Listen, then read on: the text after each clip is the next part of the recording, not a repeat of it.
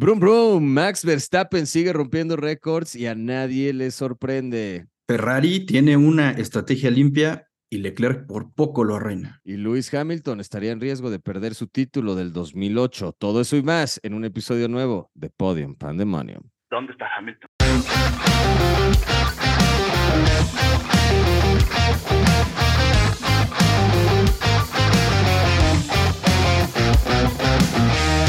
Mi estimado Rafa, ¿cómo estás? Bienvenido a un episodio más de Podium Pandemonium previo a Singapur después de la carrera de Italia. ¿Cómo estás? ¿Cómo te fue esta semana?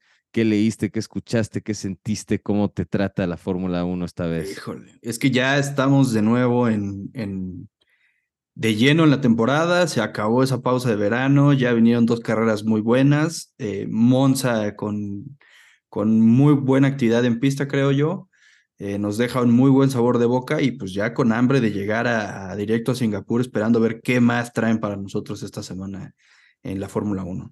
Se va a poner bueno Singapur, pero eh, vamos primero con Italia, Monza, que pasaron cosas interesantes. Max rompió el récord de 10 victorias consecutivas. Bueno, 9 que tenía Betel, ahora él ya tiene 10.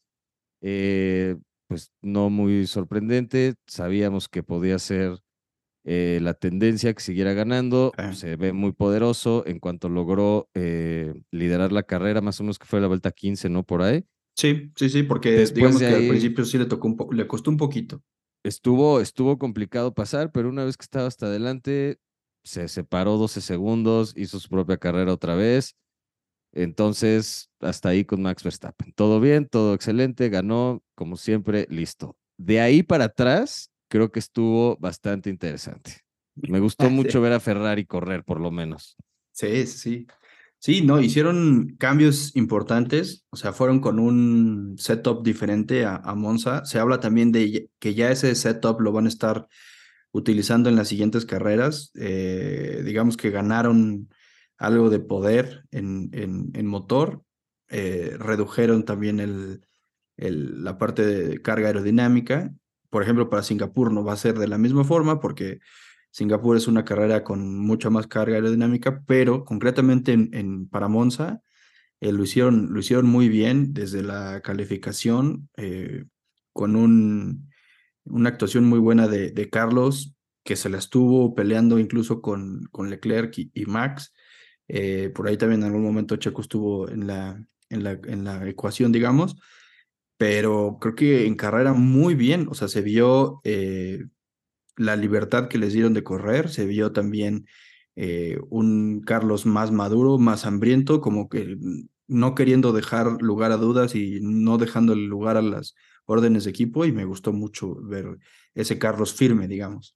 Ahora, hay muchos comentarios acerca de esa situación entre Leclerc y Sainz. Yo creo que Sainz estaba muy bien defendiendo la posición, corrió muy bien, hizo su carrera.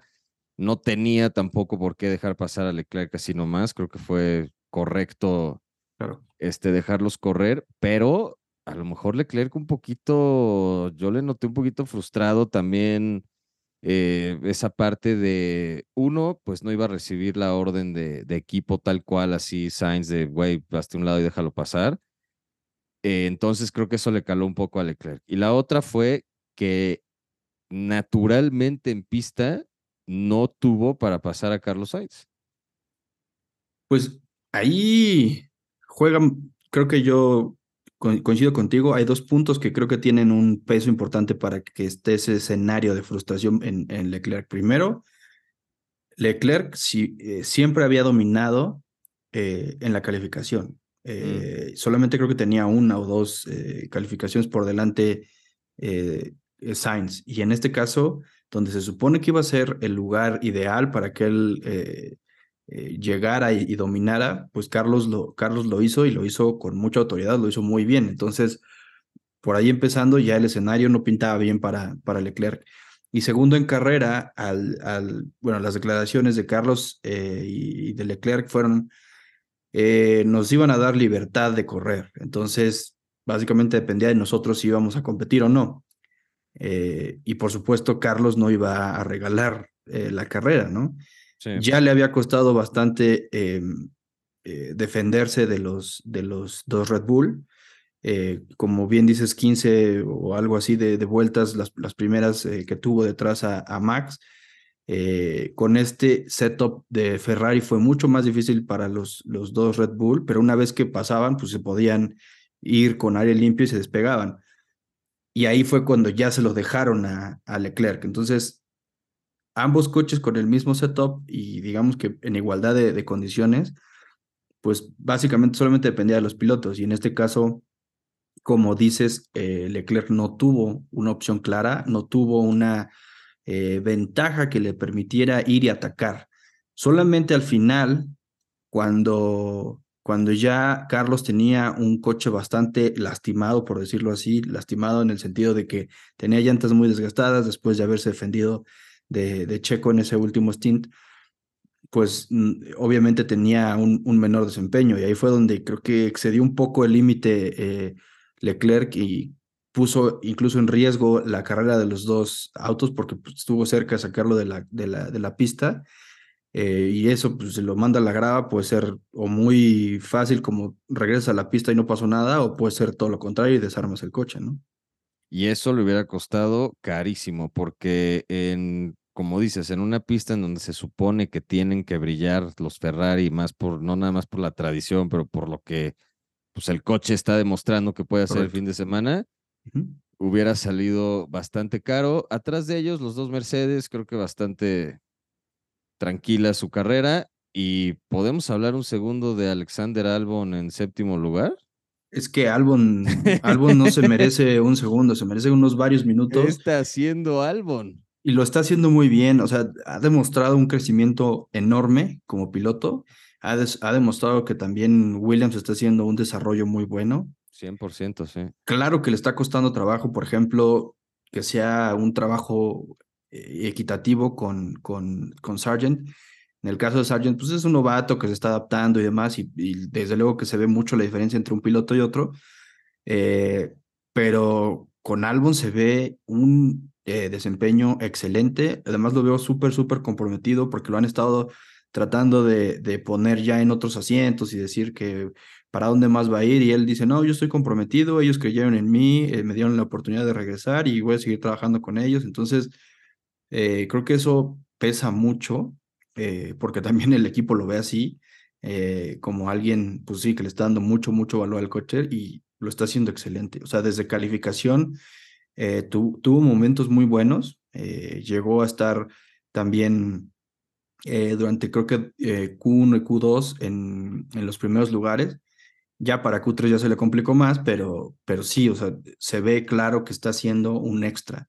Está yendo más allá eh, en, las, en los speed traps, se ve que excede los, los, los límites de velocidad porque está, está, está, digamos, buscando que le dejen un setup más libre para sacar ventaja de esa velocidad punta que tiene el Williams. Entonces, de alguna forma se le está jugando también, ¿no? Y eso está bueno porque le da confianza a él como piloto este, en el coche y lo ayuda a llevarlo al límite con, con mucha más holgura, que creo que eso es lo que a veces los pilotos necesitan. Tener el coche en el lugar en donde ellos se sienten con esa confianza para llevarlos al límite, porque si no, si es difícil de manejar, no están cómodos, nadie se va a arriesgar a embarrarse contra la pared nada más por tratar de ir más rápido. Entonces creo que Albon lo está haciendo increíblemente bien. Los Williams se, se nos olvida, pero, pero siempre han tenido una tradición de ser un muy buen equipo. En los últimos años recientes no les ha ido muy bien, pero tienen un pasado fuerte que creo que con un buen desarrollo, un buen proyecto, no descarto que en unos años puedan volver a, a estar peleando un poco más al pues frente. Pues, la realidad es que tienen lo que les faltaba, que era presupuesto, ¿no? Sí. Eh, no tenían el presupuesto para el desarrollo, es un equipo de el Abolengo, o sea, prácticamente es de los, de los, eh, de los equipos principales al lado de McLaren en las épocas, no sé, finales de los 60, 70 y 80. Estuvieron súper fuertes compitiendo, compitiendo con... yo, yo pienso que es como la cuna más grande porque em, es donde ya están más claros los reglamentos, donde se ha visto mucho más desarrollo y donde han sido más innovadores en general los equipos, ¿no? Entonces, en esa época donde había mucho más pelea con realmente inventar cosas nuevas, es ahí donde crecieron mucho más estos equipos y Williams, claro que fue uno de los, principales en, traer esos desarrollos, ¿no? Em, y, y, bueno, en este caso habían tenido, pues desde el inicio de los 2000 eh, años bastante complicados. Eh, eso, obviamente, al, al tener eh, pocos puntos, pues vas perdiendo patrocinadores, con eso vas perdiendo eh, inversión y, la evolución de tu coche es menor. Prácticamente ellos habían estado sobreviviendo. Ahora tienen inversionistas norteamericanos y eso pues, les ha venido bien también tener ese flujo que pues se está reflejando ya en, resultados de, en el coche, ¿no? Entonces, muy interesante, muy interesante lo que está haciendo Williams, muy interesante el, trabajo de, Albon. Sin duda creo que es eh, un, un valor, o sea, un, digamos, un, te, iba a decir un, diamante en bruto, no, o sea, es un diamante grande que creo que le falta crecer mucho más y creo que podemos ver cosas buenas si en algún momento Williams sigue mejorando o también si él eh, accede a ir a algún otro equipo con mayor desempeño, ¿no? Y está interesante porque ya este, pues empiezan a, digamos, emparejar con otros equipos que no están tan este, fuertes como, como lo son Alfa Tauri, Alfa Romeo, todos esos, ya se empieza a notar un poquito más de diferencia en ese grupo, digamos, de, del back of the pack. Sí, sí, sí. Este, entonces, bastante, bastante bien. Williams ahorita ya tiene 21 puntos y Haas, que le sigue, tiene 11. Entonces, hay un poquito de, de, este, de emoción ahí en Williams por, por colocarse ya cerca de la media tabla. Los McLaren no tuvieron la mejor carrera, pero creo que Piastri, este, digo, Lando sumó algunos puntos, Piastri quedó en el lugar 12. Eh, pero, pero pues bueno, Lando no debe estar muy cómodo con este rollo de la espalda que trae que, estábamos comentando. Sí. estar incómodo.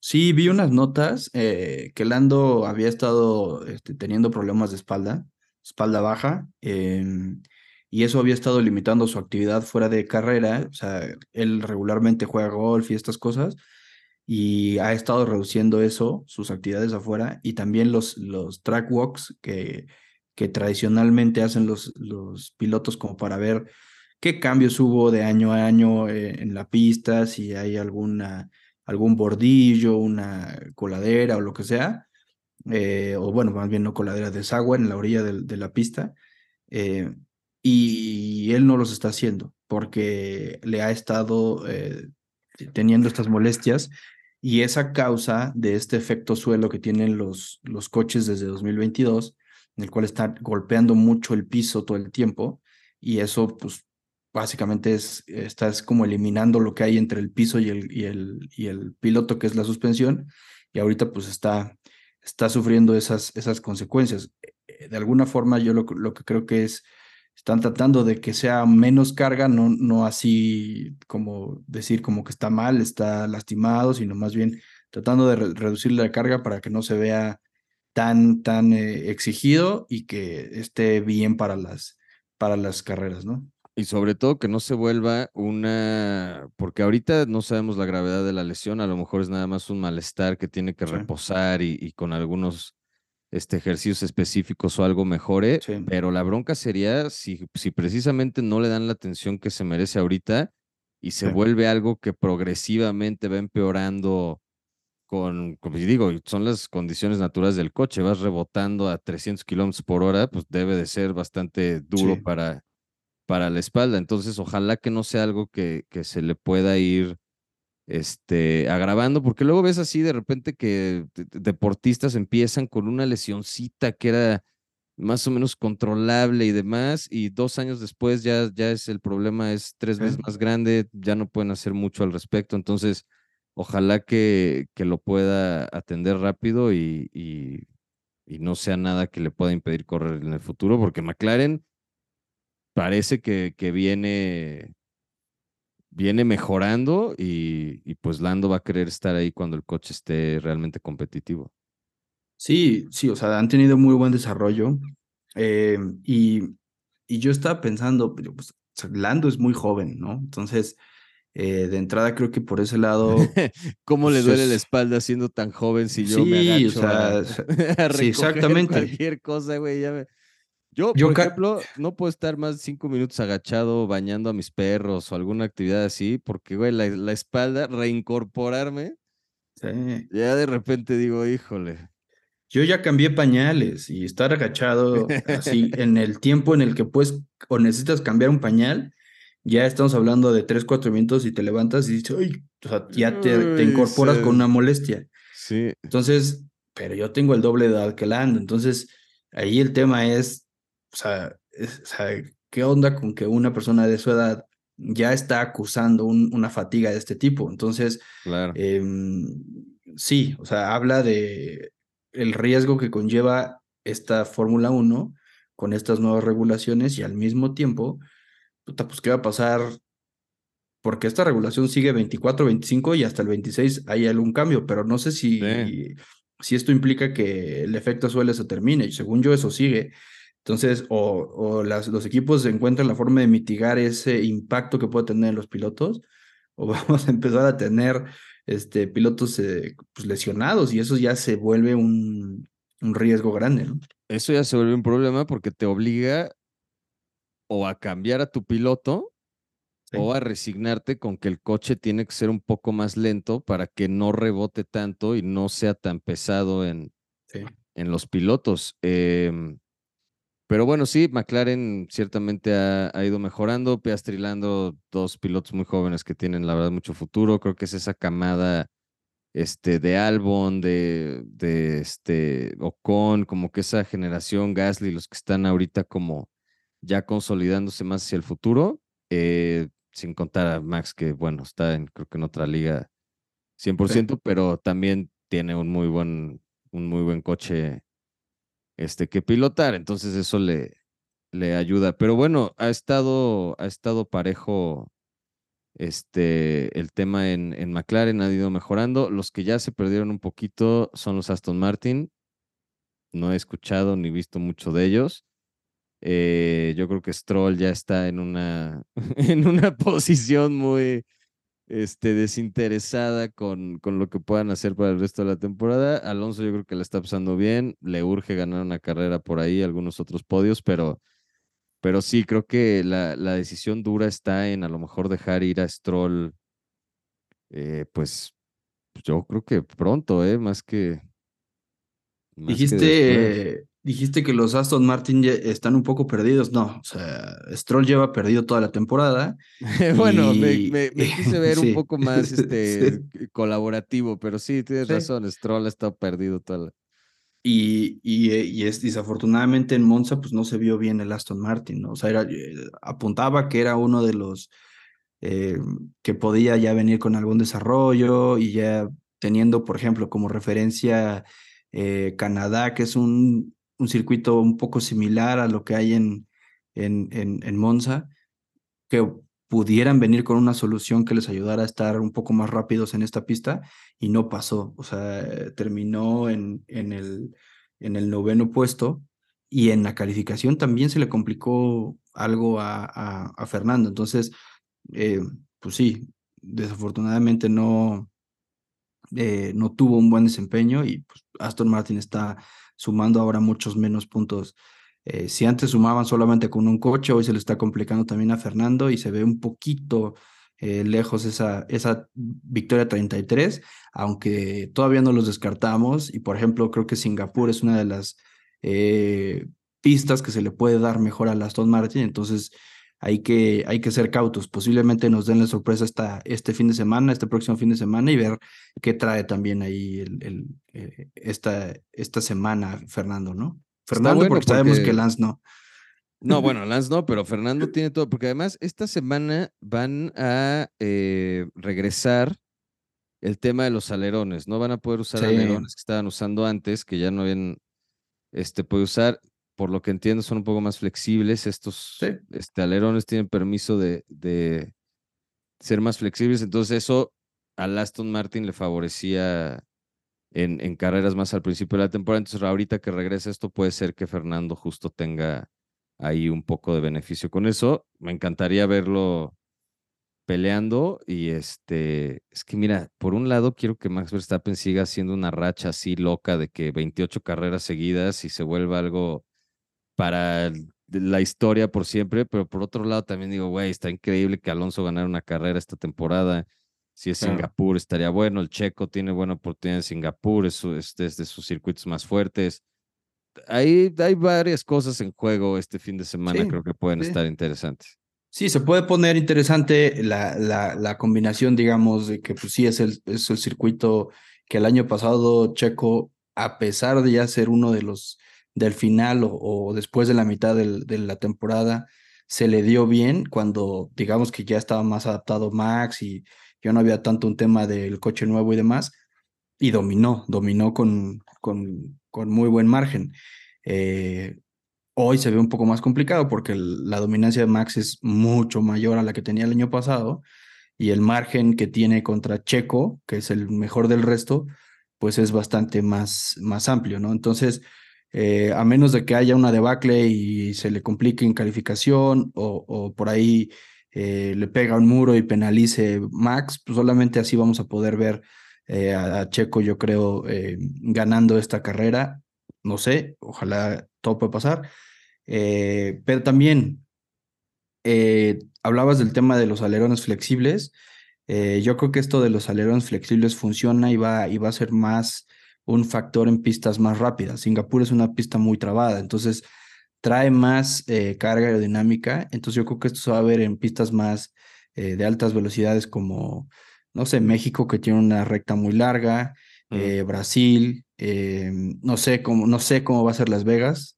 Eh, pero pues bueno, en el calendario nos quedan eh, ahorita, eh, a ver, déjame ver. Pues, ah, bueno, Japón, Japón también puede ser una, una, buena carrera, ¿no? Entonces, yo creo que en, próximas carreras se va a ver mucho más este tema de, de cómo van a readaptar ese, esa flexibilidad de los alerones y cómo van a capitalizar que esto les, les vaya a mejorar en tiempos y en desempeño de los coches. pero eh, pues sí, la parte de, de, Aston Martin, pues igual y sí puede ser que eh, como es un, un circuito no tan rápido, no tan recto como lo fue Canadá y, Monza, pues a ver si traen una solución un poco más eh, como se les dio en las primeras carreras y ver que sean más competitivos, ¿no? Esperemos que sí, porque por ejemplo, para mí Checo, la única manera en la que puede ganar en Singapur es si se olvida de su mentalidad mediocre, asquerosa de sudamericano, de, de sudaca asqueroso, se quita la flojera, se empieza a concentrar y se convierte en europeo. Sí. Ahí sí va a haber este, oportunidad para que Checo gane el campeonato mundial, es más. Sí, sí, sí. Sí, es que la mentalidad de Max Verstappen en, en, las próximas 10 carreras, 8, 9, 10, las que queden. Sí. Y es campeón del mundo checo si se olvida de esa mentalidad sudamericana. Tiene un lastre de, con esa mentalidad eh, sudamericana y eso es lo que lo ha estado limitando tanto tiempo. Por si lleva tantos años en eh, Fórmula 1 y no ha sido campeón. Claro. por esa, por esa pobre justo mentalidad. Por eso, justo por eso. Si, si, si Helmut Marco hubiera hecho evidente esto hace 15 años, probablemente Checo ya hubiera ganado unos 3, 4 campeonatos. Se habría dado cuenta él y lo hubiera 100%, cambiado. Sí, no, no, desagradable la actitud de Checo, de verdad. Habría dejado, habría dejado de un lado esa, esa pobre mentalidad, se habría eh, quitado el pasaporte sudamericano que trae y, y, habría, y habría cambiado por completo. Se habría, se, se habría convertido en un europeo de, de, primer mundo y de mentalidad ganadora. Yo, la neta, odio a Helmut Marco, pero también soy fan de Helmut Marco porque siento que. Siento que Red Bull no lo corre porque ya les saldría muy caro liquidarlo. O sea, están ahí nomás esperando a que, a que el señor decida que se acabó su tiempo en este, en este plano y se vaya a retirar a un geriátrico a, a decir sus cosas ahí donde nadie, sí, nadie le haga caso.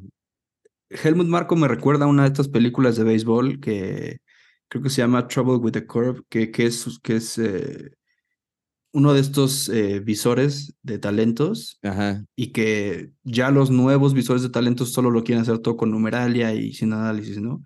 Entonces este tipo este, tiene tan buen ojo que solamente él decide quién es, el, quién es bueno, ¿no? Incluso ya le falla la vista y, y escuchando las pichadas y escuchando a qué le pega, es, es eh, excelente eligiendo los, los, eh, los jugadores que le va a llevar a su equipo. Creo que solamente en eso Helmut Marco es bueno, es decir, tiene ojo, Sí.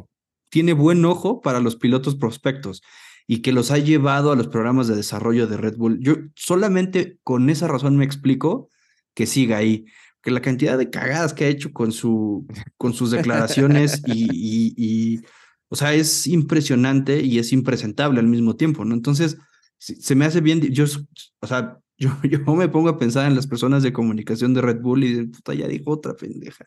Ya la volvió a regar. imagínate, güey, es como tratarle de entender a tu abuelo que existe la diversidad sexual, ¿no?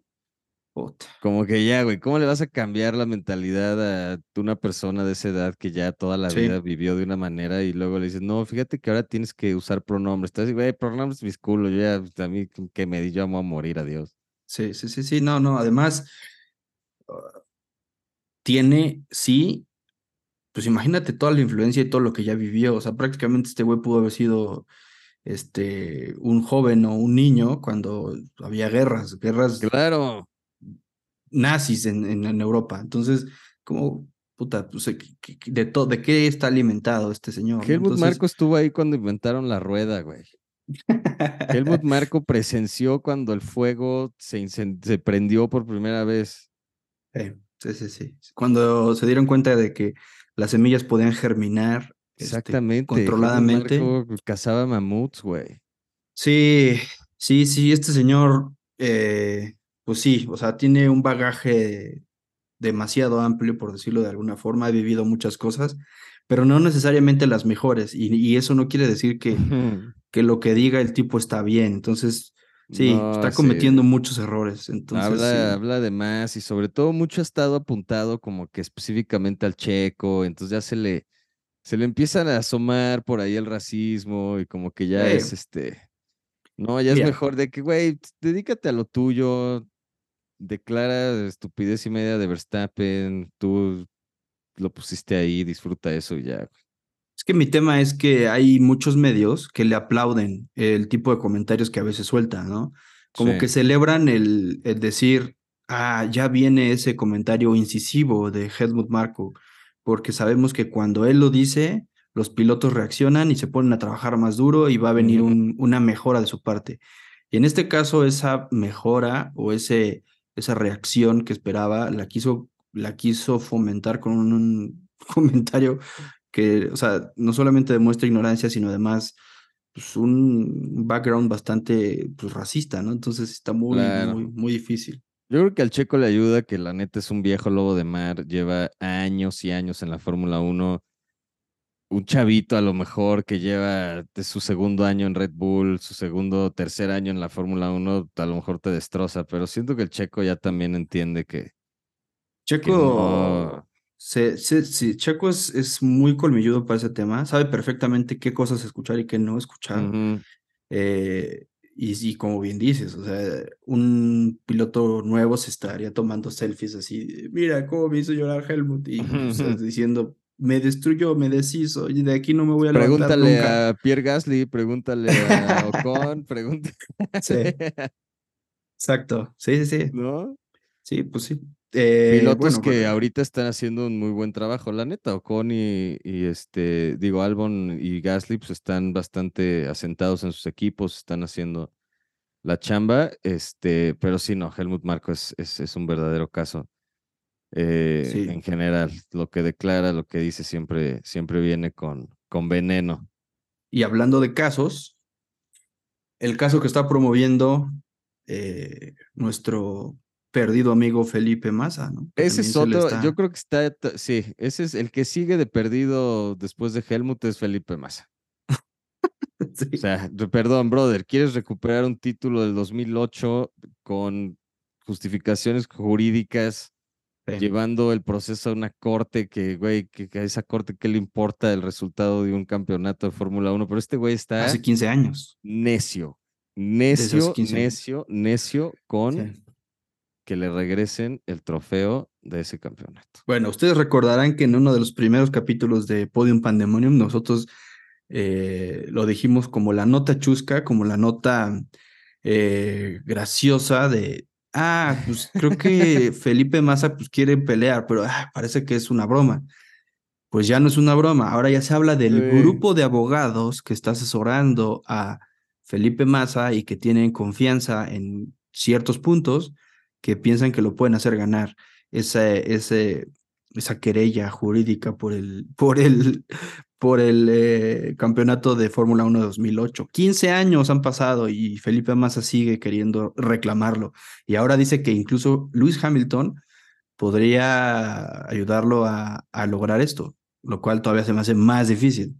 Claro, porque como a Luis Hamilton este, siempre se le ha conocido por, por dadivoso, ¿no? Y por este compartir. Regalar campeonatos. Regalar campeonatos.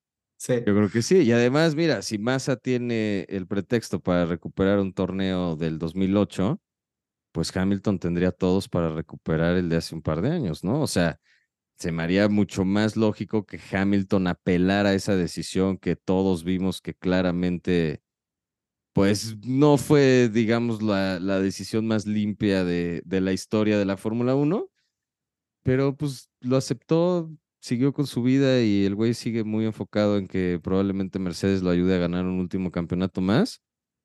Felipe Massa solo tiene a sus abogados. Sí, sí, sí. This is all not right, Mikey.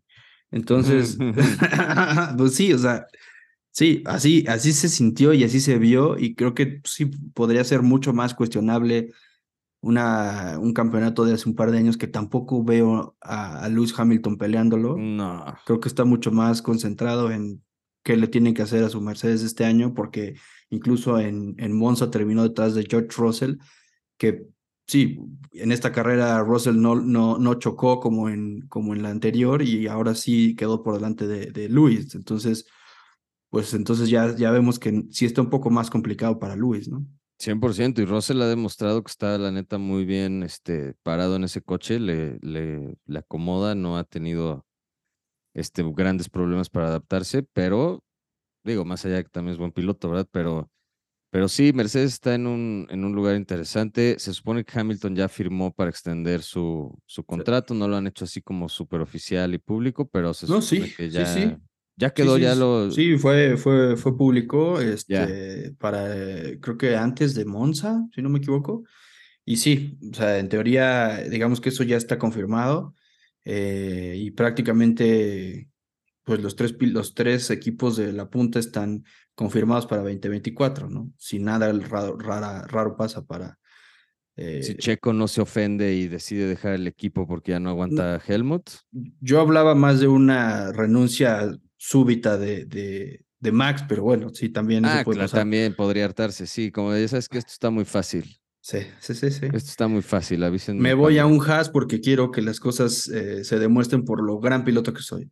¿Te imaginas que sucediera de verdad? O sea, sé que jamás va a pasar, pero si neta Max Verstappen dijera como de, güey, denme un lugar en el coche, en el equipo más culero, mándenme, es más, con que lo bajen Alfa Tauri, güey. Ya. Con eso tiene, no tiene que buscar más. Con que lo bajen Alfa Tauri y se ponga de coequipero con Daniel y a ver qué pasa, me daría mucha risa verlo.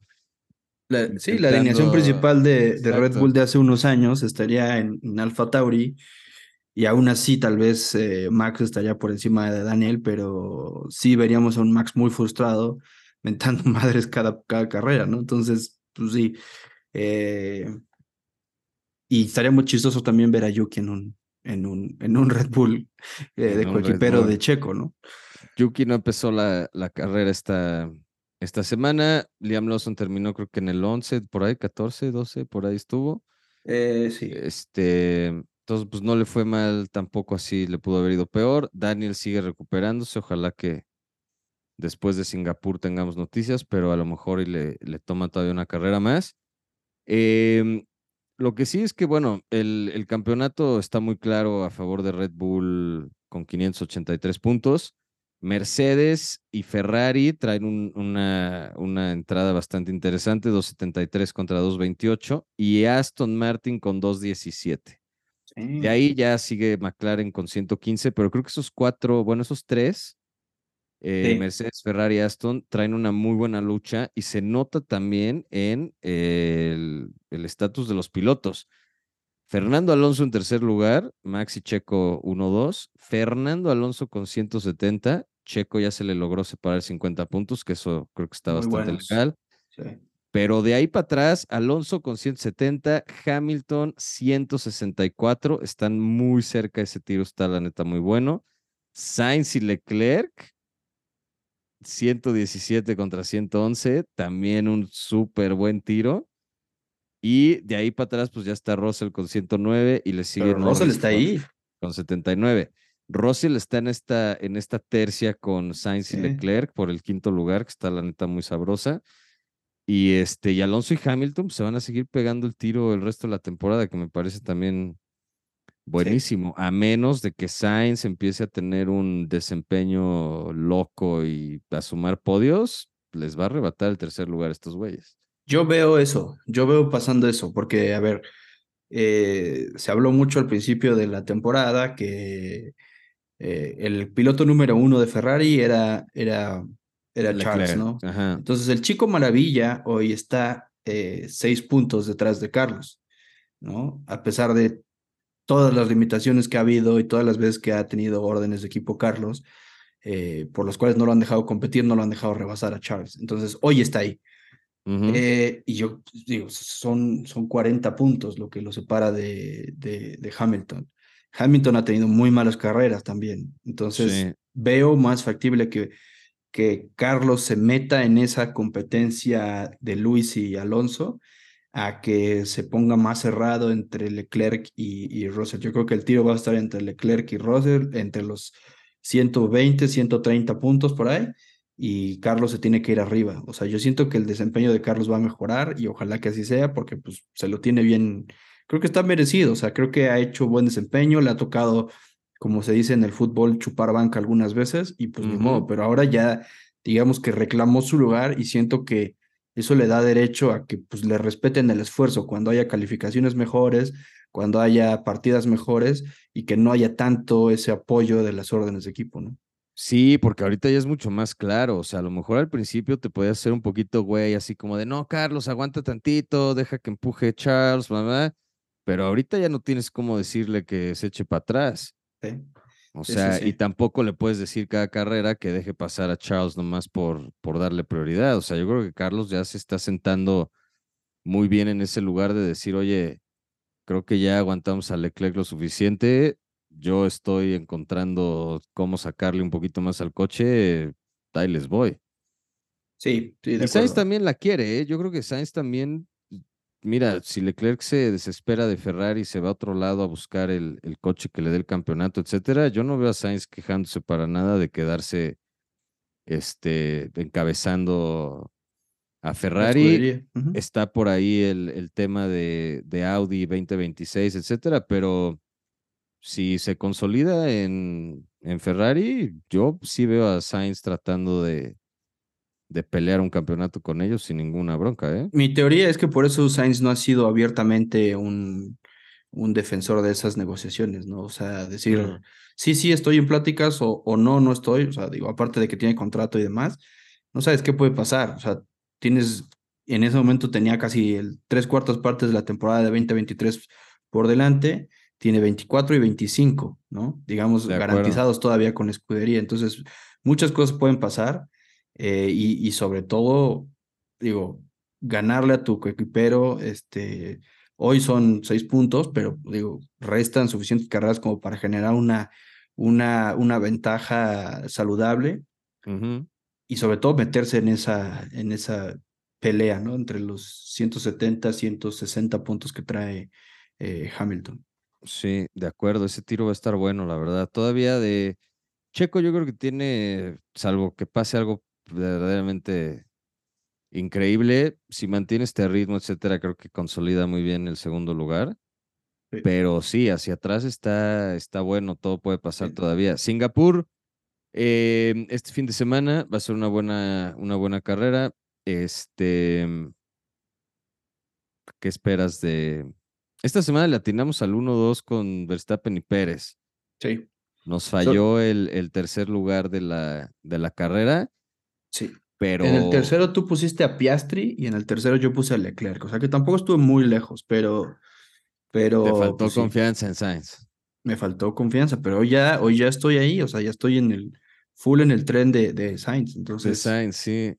Este, pues a ver, yo creo que. Yo creo que sí va a seguir dando eh, una, unas buenas sorpresas. Yo creo que va... Ah, lo que siento es que le faltaba ver que podía, eh, digamos, em, reclamar su lugar frente a la escudería, por así decirlo. Lo logró y lo, y lo hizo muy bien, entonces creo que ya vio como cuál es la fórmula. Entonces, pues no le queda más que estar en esa posición y estar por delante para que no haya temas de que de que deja pasar a Charles. Entonces, vamos a ver, o sea, ojalá que se, que se, se, continúe este buen momento de, de, Carlos, que también, pues sí, un buen momento de, de, Charles puede venir, no, no podríamos descartar eso, porque pues estamos hablando de que ese buen coche, es, esas mejoras que ya tienen el Ferrari, pues se pueden, se pueden seguir viendo, ¿no? Las pueden aprovechar los dos, claro. Pero bueno, para este fin de semana yo me voy a ir otra vez con Max Verstappen. La verdad es que quiero que, siga rompiendo esa racha, porque luego se pone, sí, para la carrera, Max Verstappen en primer lugar, Checo Pérez segundo, y ¿sabes qué? Voy a regresar a Alonso al podio tercer lugar. Pues sí, creo que tienes mucha razón, hablando de, de lo que habla, lo que, lo que pasa al principio del año y, y, los circuitos que se le dan bien a Aston Martin, creo que puede ser un circuito en el que se le dé bien a este, a este coche. Entonces, pues sí puede dar la sorpresa por ahí Alonso. Puede dar la sorpresa por ahí, Carlos. También. Y Stroll, pole position. Eh, Lance Stroll. Sí, seguramente Lance tiene guardado un resto, pero un resto que ha venido guardando toda la temporada, ¿no? Justo. O sea, le vale tanto madres a, a, Lance que ya ni las eh, entrevistas contesta. tiene una hueva, una displicencia del tamaño del mundo que eso y yo viera, si yo viera algo así en uno de mis miembros del equipo, es como, güey, a ti quieres que te corran, o sea, no tienes interés alguno. Mientras no te odie tu papá. ¿Y cómo sabes que no lo odia? Todo el equipo, ahí te vas a quedar, ¿no? O sea, yo creo que, digo, pues no lo defiendo para nada, pero yo creo que está en una posición estúpidamente cómoda en donde pues, vive la vida. Está viviendo el sueño, güey. Está viviendo el sueño. Todos los fines de semana se sube un coche de Fórmula 1, le da unas vueltas, la pasa chido, le regalan cosas, tiene patrocinadores, gana una buena lana. Yo estuve pensando, ¿por qué no lo corren? o sea, sí, porque es el hijo de, de Lawrence, pero ¿qué poder puede tener eh, Lance, además de un berrinche monumental, como para hacer que Lawrence no decida decir como, ok, vamos a buscar a alguien más?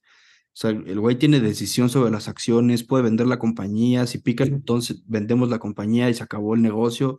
¿De qué otra forma, de qué otra forma este, lo mantienes ahí? O sea, te está haciendo perder dinero. O sea, Totalmente. Y, o sea, en todas las empresas hay entrega de resultados, ¿no? Entonces, ¿cómo le explicas a los, a los, eh, pues a tus stakeholders de, güey, pues sí, pero nada más estamos sumando con un piloto, sí, pero ese piloto tan malo, ¿quién, los, quién lo sugirió? Ah, pues ese güey que también es accionista, ¿no? Pues no sé, no sé. A lo mejor es troll, no sabemos. Su papá le regaló ahí unas cuantas acciones, tiene un asiento en la mesa directiva, güey. Y siempre es el voto que decide a su favor y nunca se. No correrlo. Nunca lo acaban de correr, güey. Sí. Sí, sí, Pero sí, bueno, Stroll es, es, todo un caso. Yo creo que sí podría tener un piloto más fuerte Aston Martin acompañando a Alonso, pero bueno, por lo pronto yo creo que ahí está, la va a seguir gozando. Y... Que ahí viene otro de los dichos de, de Helmut.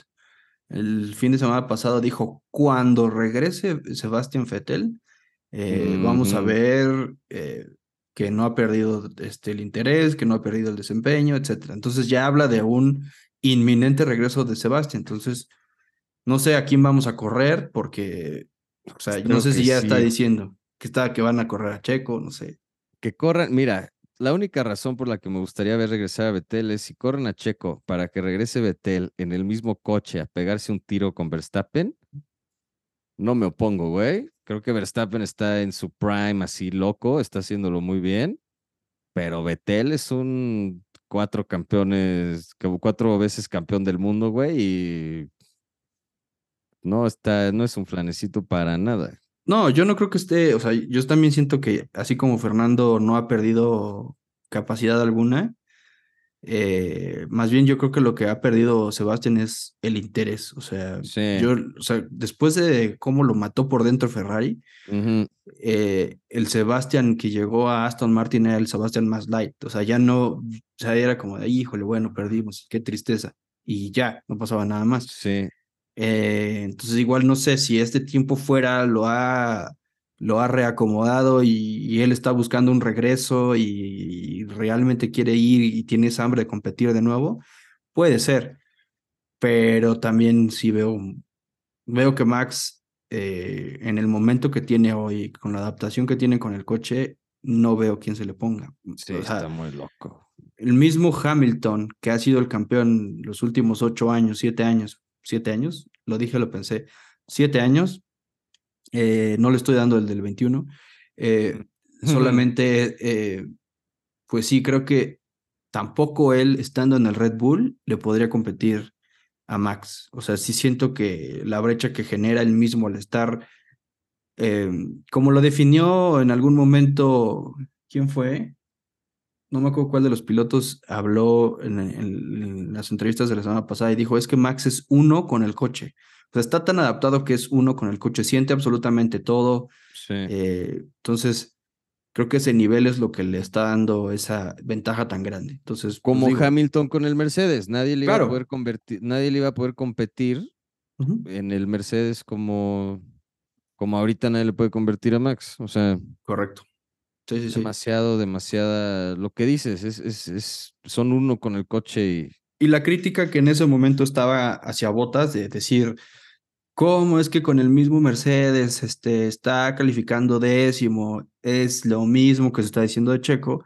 claro. Y es, era el mismo, bueno, la diferencia es que Checo sigue segundo en el, en el, en el campeonato, cuando digamos que a Botas le costó un poco más ser el segundo, porque sí se estaban metiendo otros equipos en medio, pero pues bueno, ahí está. O sea, ese es el, esa es, digamos, la diferencia entre el- los escenarios en diferentes años, ¿no?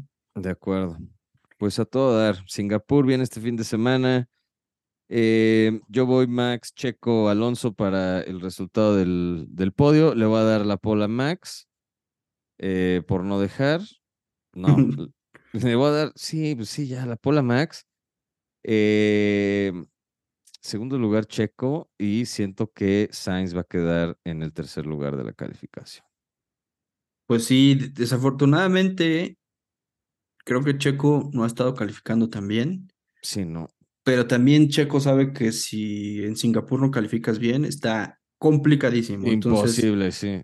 entonces sí, tiene que ser, para calificación va Max, eh, eh, voy a poner a Sainz y Pérez, y para carrera voy a poner a otra vez a Max, a Pérez y a Sainz. Ok.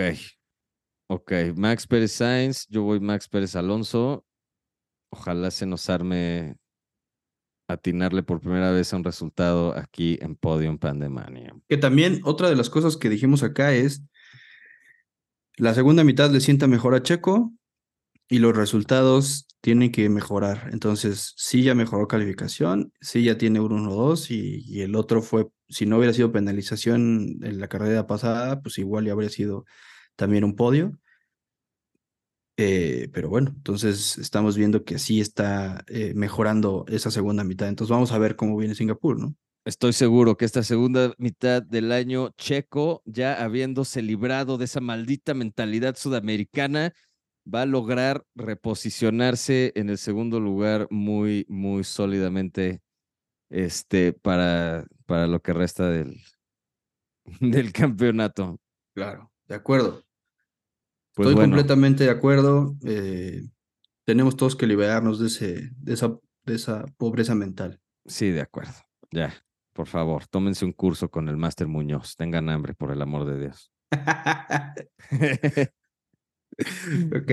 Pero bueno, este, mi estimado Rafa, llegamos al final. Creo que tenemos todo, cubrimos todo. Estamos listos para Singapur. Estamos listos, estamos listos y, y, pues ya un poco ansiosos de que venga el fin de semana de carrera. Eh, esta semana vamos a tener práctica 1, 3 de la mañana, bueno, 3.30, práctica 2, 7 de la mañana, práctica 3, eh, 3.30 de la mañana, calificación a las 7 de la mañana y carrera a las 6 de la mañana. A las 6, a gusto, para que nos toque desmañanar bien. Ya nos habían dado chance, ¿no? Había sido de que 7, 8 de la mañana, estábamos ya muy este, acostumbrados al horario. A las 6 me parece también muy decente. Yo ahora ya salí a correr, ya hice ejercicio, ya hice Sí. todo. Ya estás de regreso Entonces, con barbacoa. este, exactamente, yo a esas horas ya estoy empezando el día con unos buenos tacos de, de barbacoa, despertando a la familia. Y este, esperemos que sea una buena carrera. Nos, nos juntamos el lunes para Sí. hacer el, el reporte de, de Singapur y para eh, publicar otro episodio de Podium Pandemonio. Buenísimo. Pues ya estás, mi querido Rafa. Em, ¿Alguna otra nota que quieras agregar?